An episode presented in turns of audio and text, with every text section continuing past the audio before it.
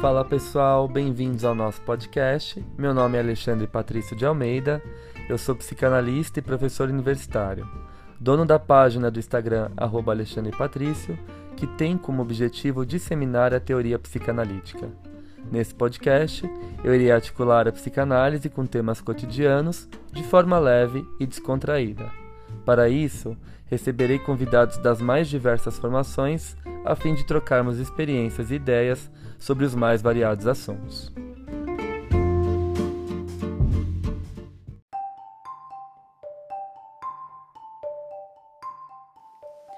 Passando para avisar vocês que esse episódio foi gravado em forma de live na minha página do Insta. Com o intuito de fazer a psicanálise circular ainda mais, decidi compartilhar a gravação aqui no nosso podcast. Espero que gostem.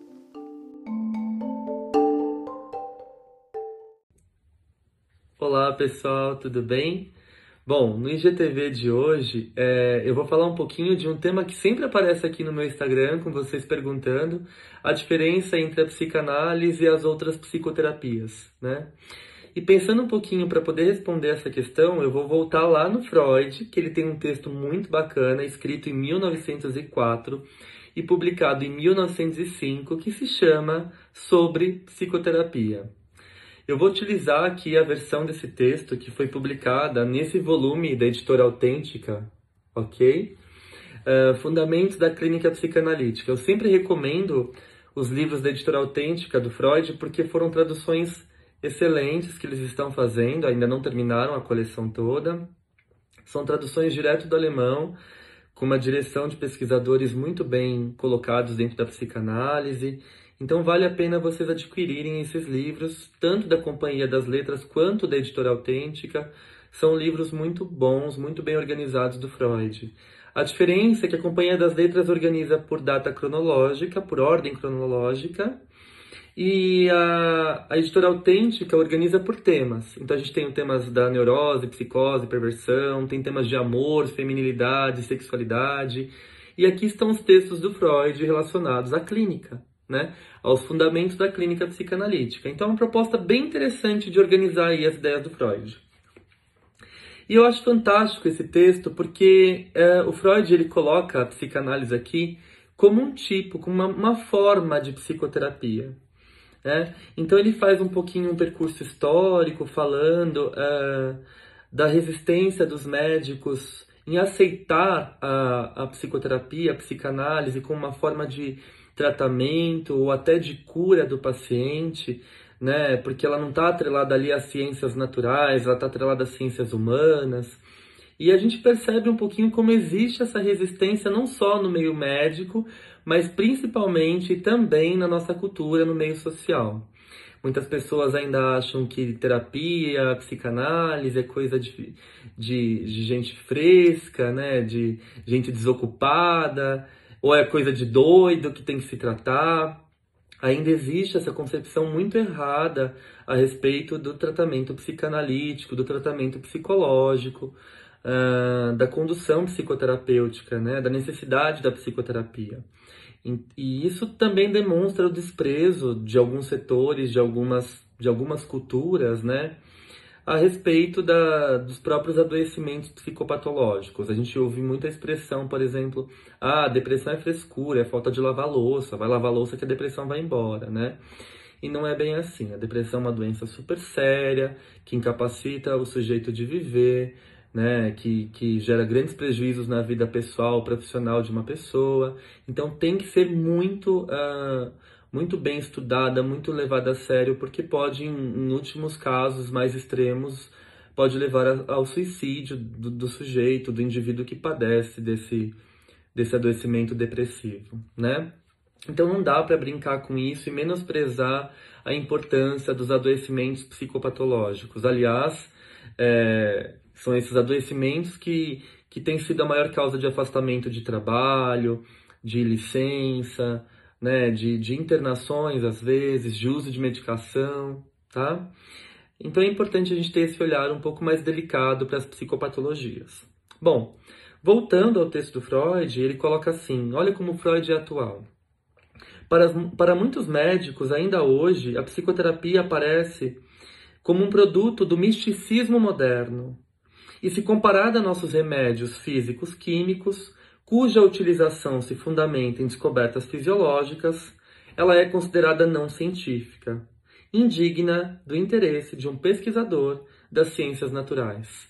Gente, esse texto foi escrito em 1904, pasmem, e publicado em 1905.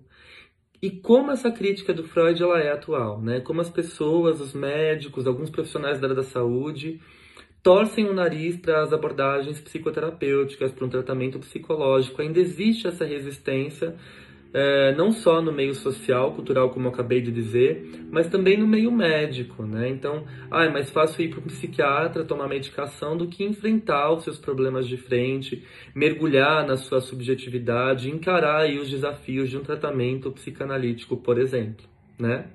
Bom, uh, então ele faz, ele, ele, aponta essa questão de uma forma muito sensata. Aliás, esse texto do Freud ele é muito sensato. Tem algumas coisas que eu discordo, que eu vou falar aqui daqui a pouco para vocês, né? E, e aí ele continua assim na próxima página. Nós médicos, é, portanto, estamos constantemente praticando a psicoterapia, mesmo quando não nos damos conta disso e não sendo a nossa intenção.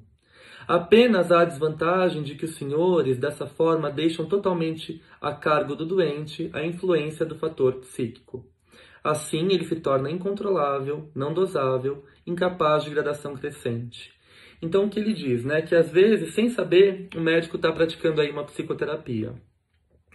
É interessante que eu tenho alguns colegas médicos que trabalham como emergencistas em hospitais e eles sempre me trazem essa questão, falam assim, Ale, nossa, às vezes chegam pacientes com muita enxaqueca, dores nas costas, que a gente revira, faz mil exames e não acusa nada nos exames físicos, uh, nas radiografias, no exame de sangue, não acusa nada, né? Uh, mas é interessante que esse paciente chega com muita dor, ele chega querendo tomar uma medicação já muito eficaz, um tramal, uma morfina, né, uma medicação aí muito eficaz que ameniza essa dor. Enquanto ele está sendo medicado, um uso ali, por exemplo, de medicação intravenosa, ele está ali, enquanto é, a medicação vai sendo aplicada, ele está ali batendo papo com o médico, com os enfermeiros, com toda a equipe do hospital.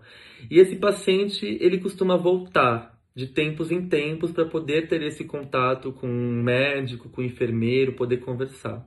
Né? O que existe aí, na verdade, é uma resistência para fazer uma psicoterapia.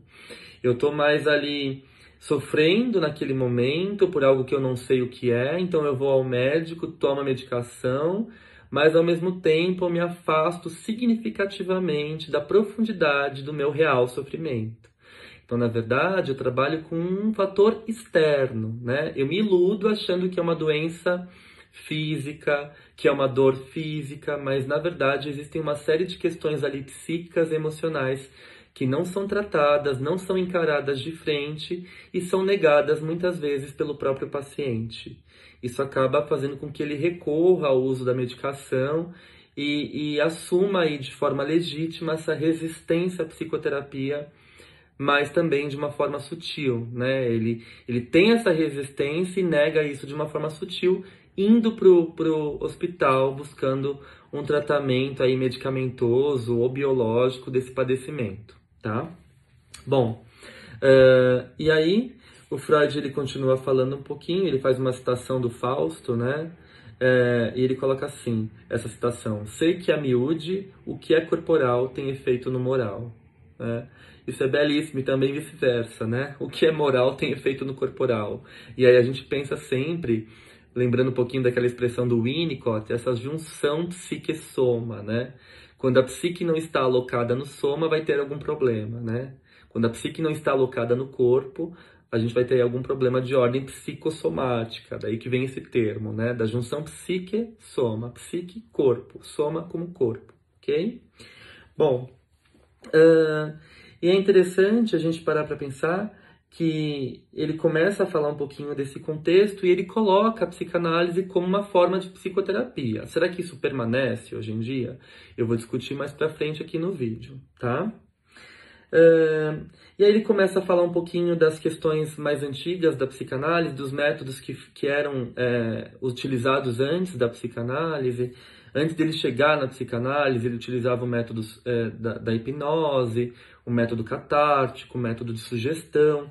E ele fala assim que a sugestão não era muito eficaz porque a sugestão impedia é, de se trabalhar com as existências do paciente. Quando você sugestiona, você fala para o paciente fazer tal coisa, mas você não está trabalhando ali com a origem do conflito, com a questão uh, que, que sustenta o conflito do paciente. E você não, não enfrenta essas resistências que encobrem o sofrimento do paciente. Você simplesmente sugestiona e automatiza ali o funcionamento psíquico, emocional daquele paciente através das sugestões. Então elas não são muito eficazes porque as resistências continuam ali, né? elas, não são elas não são dissolvidas, não são reelaboradas, não são perlaboradas, numa linguagem mais freudiana, ressignificadas. Né? Ele vai dizer assim, além disso, né, a sugestão ela encobre a percepção do jogo de forças psíquico por exemplo, ela não nos permite reconhecer as resistências com que os doentes se agarram à sua doença. Fantástico essa citação, né?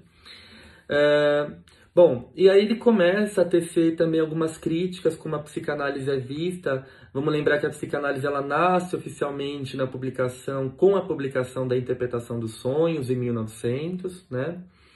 É, como método de tratamento, como uma alternativa ali para poder pensar numa qualidade de vida melhor aos doentes que estavam ali portando um sofrimento psicopatológico, né, as histerias no caso. Freud começa o estudo dele, o desenvolvimento dele do método psicanalítico através da histeria.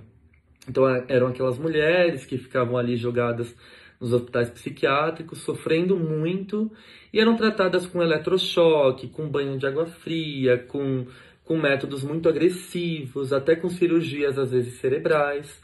E o Freud ele decidiu ouvir o sofrimento dessas mulheres, né? Através dessa associação livre, dessa construção, que por sinal é uma, é uma paciente que sugere para ele, né? Doutor, apenas me ouça, para de me perguntar, de me induzir, de me sugestionar e me ouça, ouça o meu sofrimento, né?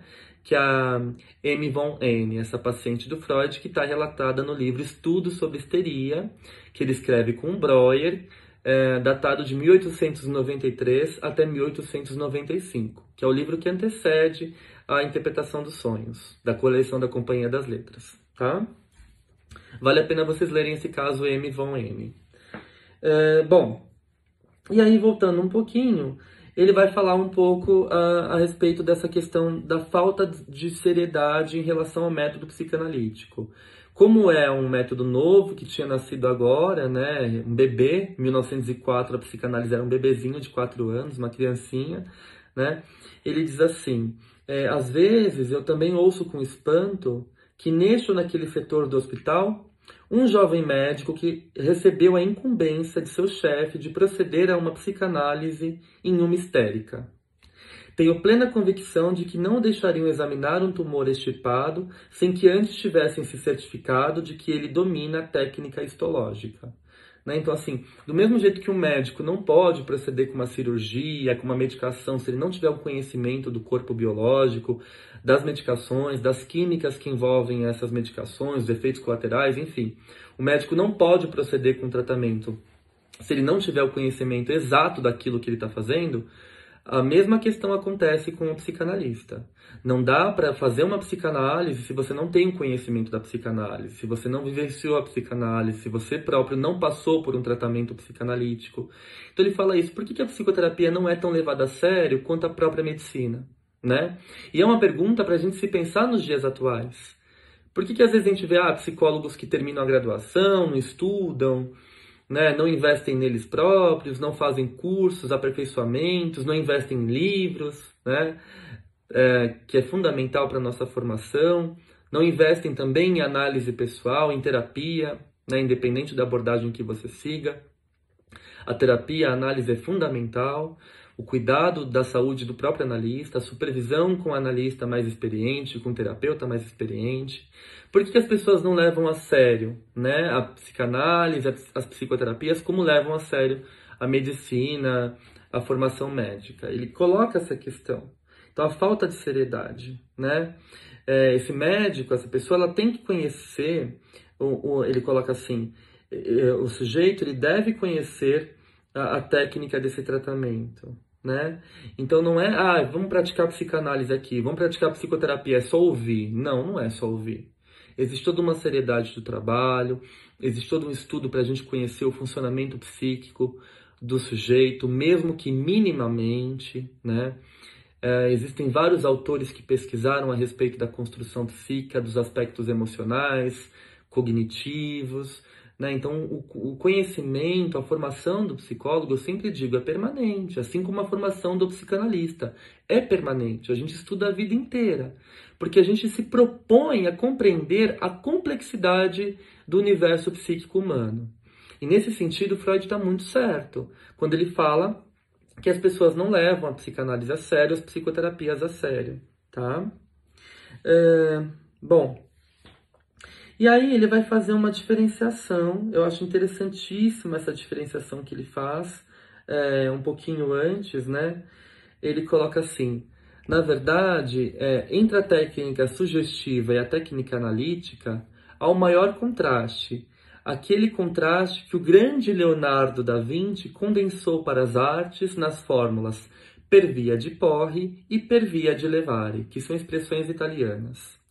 A pintura, diz Da Vinci, trabalha per via de Porre, né? Porque você pega ali um quadro em branco e você começa a preencher com tinta, com desenhos, com formas, né? Então você trabalha com um quadro em branco e vai preenchendo. Essa é per via de porre. Per via de levare é o trabalho da escultura. Então o que, que um escultor faz? Ele pega aquela pedra bruta e ele vai tirando os excessos ali até chegar na forma que ele deseja alcançar. A escultura se constrói desse jeito, tirando os excessos, né? Não colocando nada e considerando ali aquela estrutura em branco, né?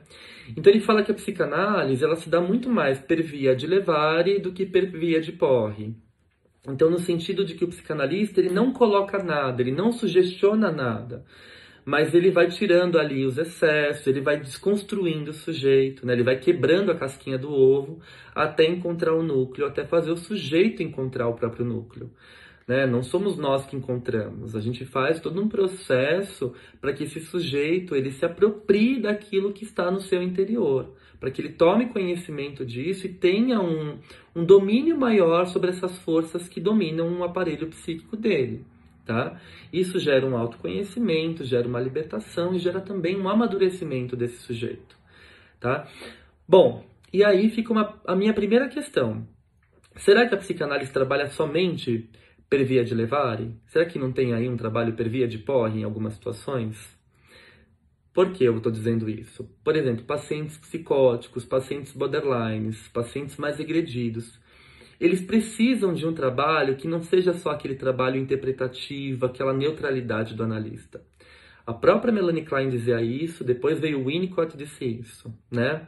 Quando a gente pega, por exemplo, o caso Dick, da Melanie Klein, que é um caso de um menininho considerado o primeiro registro de um caso de uma criança autista, tratamento de uma criança autista pela ótica da psicanálise. A Melanie Klein publica esse caso em 1930 e ela fala que o Dick era uma criança que não se comunicava, não brincava, ali por volta dos seus seis aninhos, se eu não me engano. Uh, e ele chega no consultório e ele não quer brincar, ele não se comunica, ele não faz contato visual, ele faz movimentos estereotipados. Então, ele abre e fecha a porta, mexe na maçaneta, mexe nos móveis da Klein no consultório.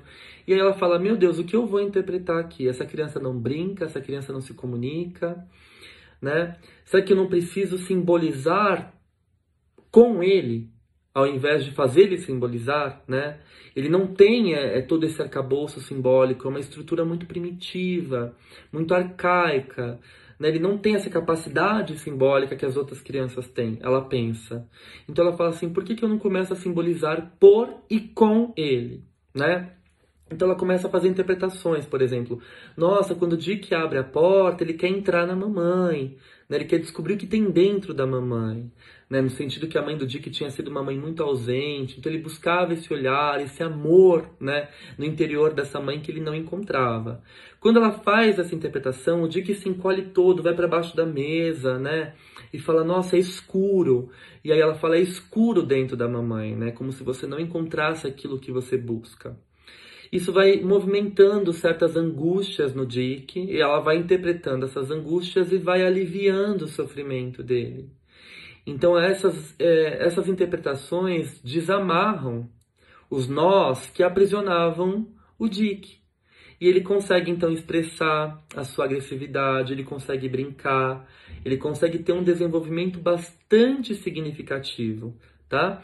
Então, nesse sentido que eu falo para vocês, a Melanie Klein acrescenta coisas aí. Ela não só faz um, um, um, ela não só lapida esse sujeito, né? ela não só tira os excessos, ela não só trabalha per via de levare, ela trabalha também per via de porre, tá?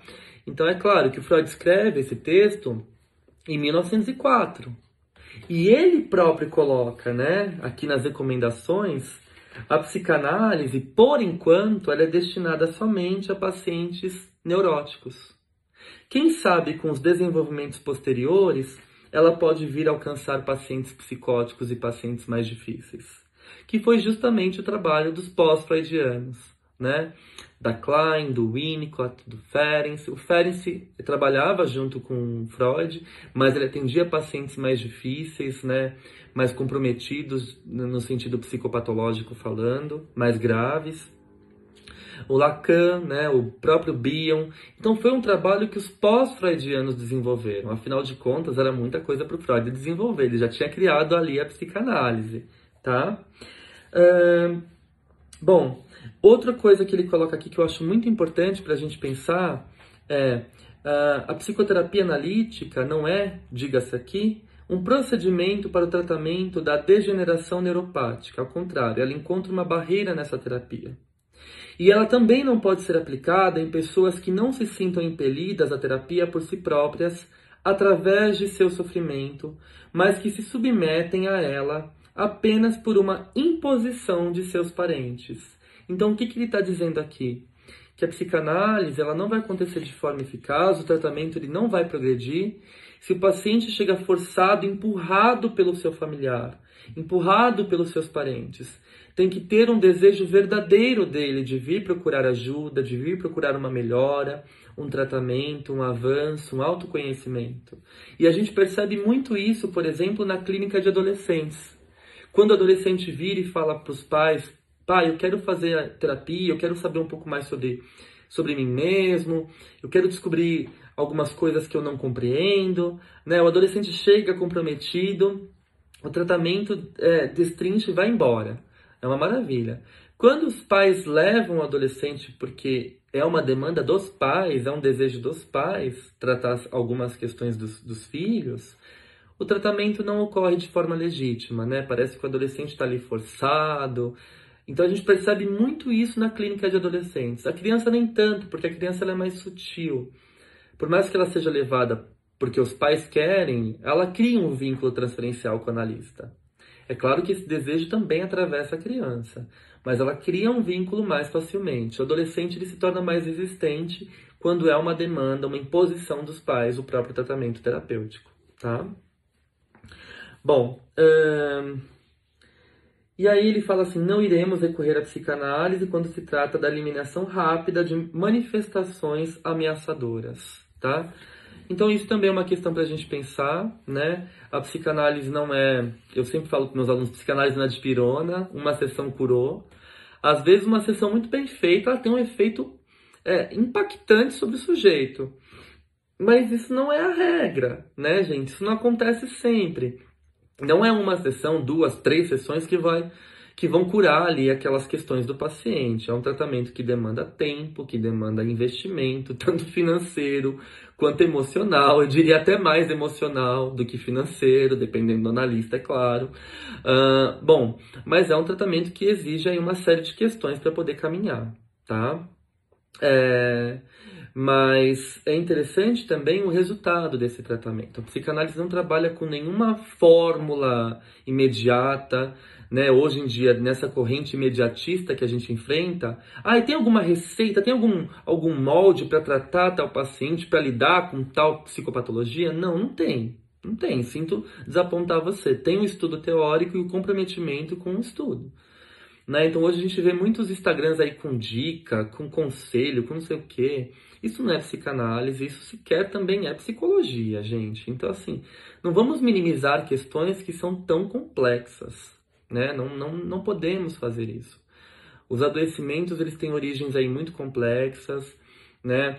Tem uma série de questões que circulam a construção subjetiva do sujeito e trabalhar com isso exige um comprometimento do profissional e também do paciente. Então não é algo imediato, não é algo rápido, terapia não é miojo, fica pronto em três minutos, tá? Bom, uh, então o mais interessante desse texto que eu fico pensando, por isso que eu trouxe ele para poder compartilhar com vocês essas questões que me falam, professor, uh, qual que é a diferença entre a psicanálise e as psicoterapias?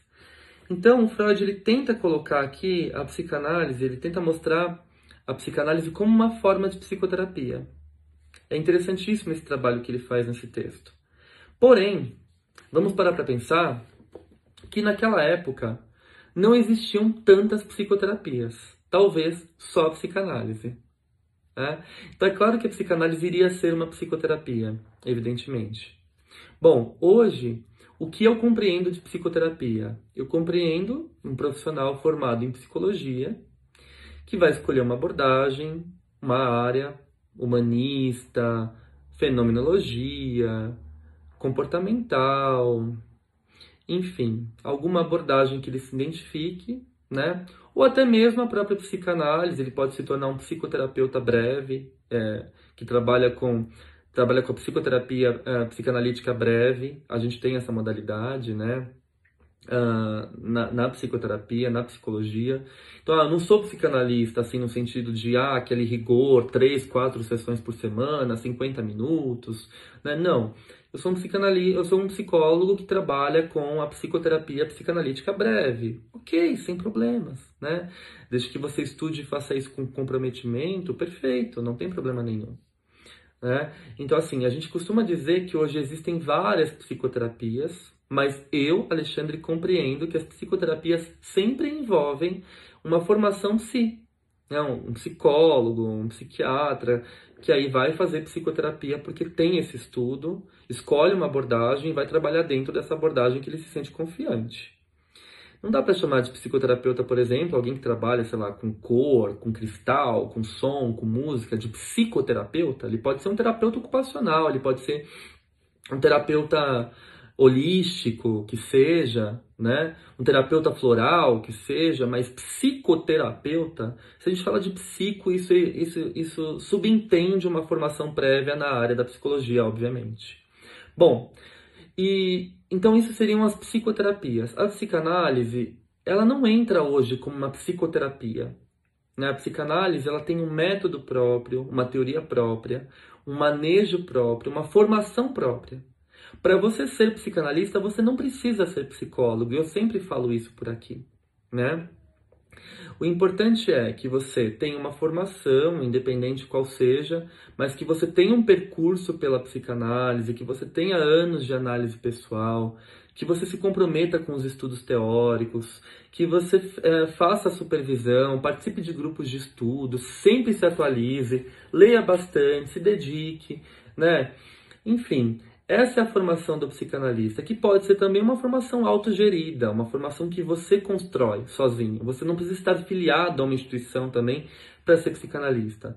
Não existe diploma de psicanalista, isso não te garante nada. Ah, eu fiz um curso de três anos, tenho um diploma, sou psicanalista. O diploma não te garante nada. Eu tenho colegas antropólogos que estudaram psicanálise por conta, participaram de vários grupos, instituições, né? E são excelentes psicanalistas, fazem análise há anos, tenho uh, colegas das ciências sociais, enfim.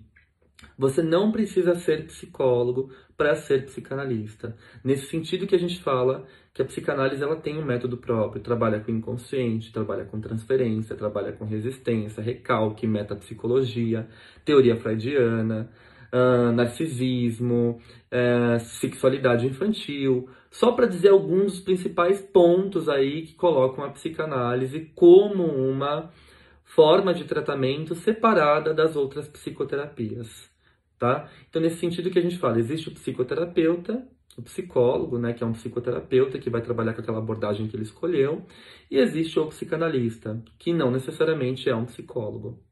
E a gente não pode colocar tudo no mesmo saco, né? Fazer um grupo ali, colocar tudo na mesma embalagem, porque não dá certo, tá? É, são coisas diferentes. Ah, mas um psicólogo pode ser psicanalista? Claro que pode, claro que pode. Mas o que eu quero dizer aqui é que não é uh, uma exigência que o psicanalista seja psicólogo, tá bom? Uh, a própria Melanie Klein não tinha sequer formação acadêmica e foi uma das mais brilhantes e geniais psicanalistas da história, né? Uh, então a gente tem que sempre pensar nesse sentido e não confundir tudo, né? Mas o importante é que sempre as pessoas tratem a psicoterapia, seja ela psicanálise, seja ela TCC, seja ela fenomenologia, com muito compromisso, com muita ética e com muito respeito ao outro que nos procura, né? É... Existem umas correntes aí que me preocupam muito de, de, de um tratamento mais instantâneo, mais prático, mais curto, é, sei lá, de dicas, né? Psicologia não é dicas, gente. Assim, psicologia tem propriedade científica, tem fundamento, né? Então exige um estudo da pessoa, é complexo. E quando a gente se atreve a lidar com a dor do outro, a gente não pode tratar isso de forma rasa, não pode lidar com isso é, sem um estudo que envolve a complexidade do ser humano né, esse comprometimento com a complexidade do ser humano. É, eu acho que é isso. Né? Esse texto do Freud é bárbaro. Eu vou mostrar aqui para vocês, tá de novo nesse livro aqui, né? Só repetindo. É, e é esse texto aqui, sobre psicoterapia, tá? Então eu acho que nesse vídeo dá para vocês terem uma dimensão do que é psicanálise e do que é psicoterapia e o que fundamenta um pouco cada abordagem, o que diferencia a psicanálise das psicoterapias e mergulhar um pouquinho nesse contexto freudiano, né? Que é claro, como eu disse, naquela época ele põe a psicanálise com a psicoterapia porque não existiam todas essas que existem na atualidade, tá? O importante é que uh, a descoberta freudiana marca aí um período na história, porque coloca uma outra forma de tratamento para o sofrimento humano através da escuta, da elaboração e do olhar para a subjetividade. Não existe só um corpo, existe ali uma psique, né? existe um adoecimentos psíquicos de origem inconsciente que nós não conhecemos e quando a gente conhece, a gente se apropria, a gente tem um, um significado de, de, de libertação, de conquista muito grande para nós mesmos. Eu acho que essa foi a grande descoberta freudiana e é isso que fundamenta qualquer psicoterapia, qualquer uh, tratamento psicológico que você vai fazer. Essa libertação, esse autoconhecimento e a promoção de bem-estar ao outro, ok? É isso, espero que vocês tenham gostado do vídeo. Qualquer dúvida que vocês tiverem, vocês podem me escrever. Por favor, compartilhem, marquem os amigos. E é só, gente. Até a próxima. Um beijão. Tchau, tchau.